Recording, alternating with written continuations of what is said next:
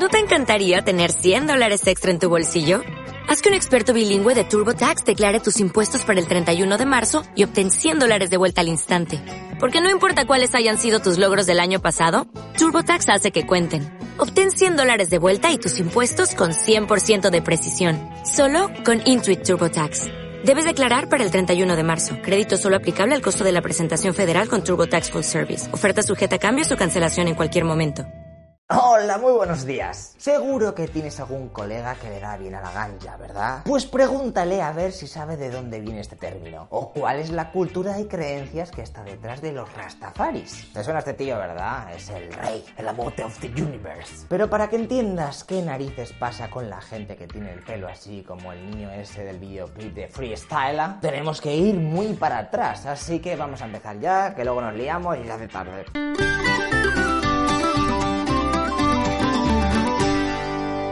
Los seguidores rastafaris tienen una creencia religiosa bastante arraigada, ya que piensan que los judíos negros se asentaron en Etiopía durante siglos. Lo que pasa que al estar rodeado de musulmanes, pues, pues se quedaron aislados. El Estado de Israel, fíjate tú, que les denomina Beta Israel, o lo que es lo mismo, que sí, que aquella gente son descendientes de las tribus perdidas de Israel y que cualquier ciudadano de aquella zona que quiera y cumpla las normas será aceptado como judío en Israel. De hecho, en 1979 hubo un pacto entre ambos países para el traslado de la población del país africano hasta el país israelita. Por lo que si vais algún día a Tel Aviv o a alguna ciudad israelita y veis algún negro judío, pues seguramente sea de descendientes etíopes. Pero bueno, que también hay gente rastafari que es cristiana, ¿eh? No todo van a ser judíos. Lo que pasa que la movida se complica cuando los rastafaris dicen que el dios Yahvé ha tenido tres reencarnaciones. El primero fue Melquisedec, un sacerdote que vivió por la época de Abraham. Luego vino Jesucristo y por último en 1892 regresó en forma de Tafari Makonnen. ¿Cómo? ¿Que ha vuelto? ¿Y yo sin enterarme? ¿Me cachis? Tranquilo que ahora hablaremos de este tío, pero antes te tengo que dejar claras algunas cosas. Porque a este protagonista le coronaron como rey de reyes, señor de señores y león conquistador de la tribu de Judá. En otras palabras, que el 2 de abril de 1930 fue nombrado como emperador de Etiopía. Seis años que estuvo aguantando el tipo, hasta que Mussolini aparece por allí a jugar. Hola, ¿qué tal? Soy Mussolini, hago esta tío Mario Bros. Y entonces el tío este se tiene que exiliar a Inglaterra. Lo que pasa que los aliados ganan la guerra y Haile Selassie I regresa a su país. Allí gobierna guay hasta que en 1974 renuncia al trono medio obligado por Derg, un teniente coronel del ejército que sería presidente del país hasta el 91, aunque podríamos decir que directamente fue un dictador. De hecho, aún el tío este vive exiliado en Zimbabue. Pero lo que nos importa es que este dictador mandó a asesinar al emperador ese Topro, que era el Mesías, no sé qué. Así que cogieron a Selassie y lo metieron en una cárcel y al final acabaron por asfixiarlo. Joder, vaya éxito tenemos con los Mesías, tío, si nos mueren todos. Luego escondieron su cuerpo debajo del suelo de un baño del mismo palacio imperial, hasta que en 1992, hace nada, lo encontraron y se lo llevaron a la catedral de la capital etíope. Eso sí, también te tengo que decir que la muerte de Tafari tiene muchas sombras y no se sabe muy bien lo que pasó. Unos dicen que fue culpa de Babilonia, que es el término que usan para determinar el poder mundial. Otros dicen incluso que el cuerpo que encontraron no es el suyo, ya que sería un final muy cutre para un mesías. A mí, sinceramente, me importa tres pepinos. Así que vamos a contaros más cositas, porque el emperador Tafari, que ya que estamos, lo de Rastafari viene de ahí, Tafari, que era su apellido y que significa creador, y Ras, que se entiende como cabeza. Así que los Rastafaris en verdad sería algo así como cabezas creadoras. Lo que os quería decir es que Marcus Garvey, un predicador, periodista y empresario jamaicano, muy importante para el país, pronunció las siguientes palabras. Mirad a África cuando un rey negro sea coronado, porque esa es la señal de que la liberación está cerca. Así que cuando Tafari subió al trono de Etiopía, ¡bish! en Jamaica una fiesta que flipas. Y le salieron fans por todos lados. Los primeros rastas no lo tuvieron nada fácil, ya que Jamaica por 1934 era colonia británica y los guiris pasaban de sus creencias to hippies. Además, como no acataban lealtad al rey de Inglaterra, empezaron a perseguirles. Los años pasaron y en Jamaica había enfrentamientos entre los negros y los blancos. Muchos rastafaris fueron asesinados y a otros les cortaron las trenzas sagradas como símbolo de humillación. Hasta que llegó él,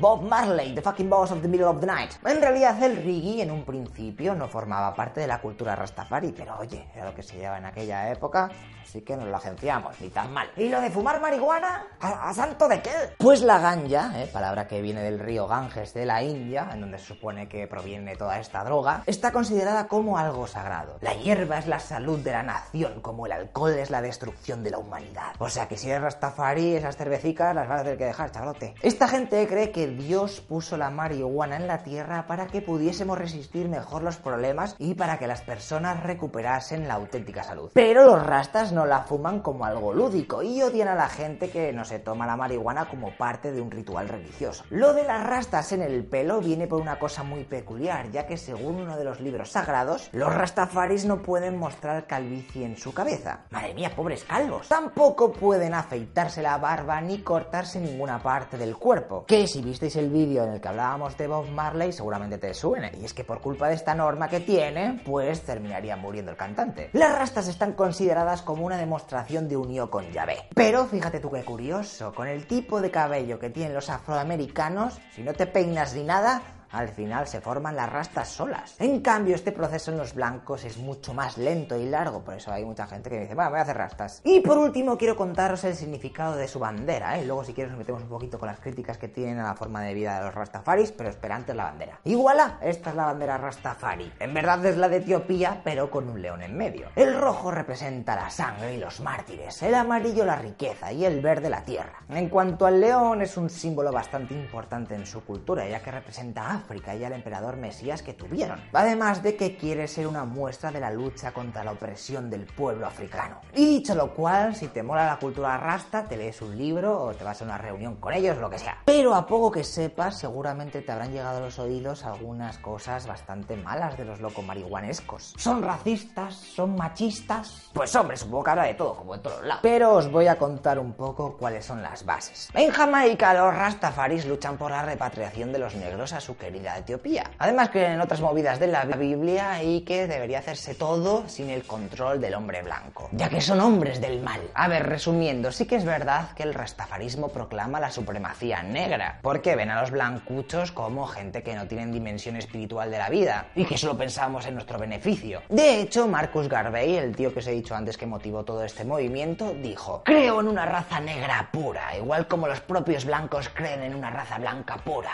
¿Vis? ¡Qué desastre! Bueno, pensad que estábamos en la época en la que el nazismo estaba pegando fuerte, por 1939. Así que cada uno tiraba para su lado. ¿Y qué me dices de la gente que les acusa de ser homófobos? Bueno, ahí a lo mejor los tiros no van tan desencaminados. Ya que en Jamaica el odio hacia los gays y las lesbianas es algo instaurado casi como política de Estado. De hecho, para la revista Time de 2006, Jamaica fue considerado uno de los países más homofóbicos of the world. O sea que be careful si vas por ahí que te pueden caer 10 añicos con trabajos forzados si te pillan teniendo sexo con una persona de tu mismo género. Mal, ¿eh? Rastas los rancios, ¿eh? Que sé que hay buenos. A ver si os modernizáis. Y por no hablar de las críticas que le ha llovido al movimiento por el machismo que impera en sus filas. Y es que, vale, la mujer es respetada como una pieza esencial en la familia, pero como en la mayoría de las religiones, al final las dejan apartadas de las cosas normales y derechos guays. Fíjate que las quejas han llegado hasta el mismo Rototom, un festival de reggae que se celebra en Castellón por agosto en donde algunas artistas jamaicanas han confesado que detrás de los escenarios entre los artistas masculinos jamaicanos no pueden tragar con eso de que una chica pueda ser mejor que ellos. Además dicen que la industria musical de su país está controlada solamente por hombres, dando muy pocas oportunidades a las mujeres, como se puede comprobar en los carteles de todos los festivales de reggae que hay en el mundo. Así que como todo, esta religión, sentimiento o forma de vida tiene cosas buenas y cosas malas, aunque intuyo que con el paso de los años la cosa evolucionará, o por lo menos eso espero. Ah, y os recomiendo encarecidamente ir al Rototom, porque está considerado uno de los mejores festivales de Europa y no hace falta que seas un porreta o un fan máximo del reggae. Aquello es un santuario de paz y armonía para todas las edades. I promise. Eso sí, ten cuidado con tu energía, ¿eh? que ocho días son muchos días. Y bueno, cambiamos de tercio porque toca hablar de lo que veremos en la próxima historieta de la leche. Mira esta foto, ¿te suena de algo? Bueno, es un poco spoiler del final de la movida. Porque en el año 2000 un submarino nuclear ruso desapareció de buenas a primeras. Os acordaréis del revuelo que se formó, de hecho en Argentina pasó algo parecido hace unos meses. Ahí todos los países buscando por las profundidades, ¿eh? mucha tela. Pero bueno, en unos días lo vemos y os cuento qué pasó con toda su tripulación. No os olvidéis de compartir y darle al like al vídeo si os ha gustado y si no, pues yo qué sé, me lo pones en los comentarios y tus quejas, que es gratis. Paz y amor, hermanos. Venga, tíos, hasta luego, loco pizzas.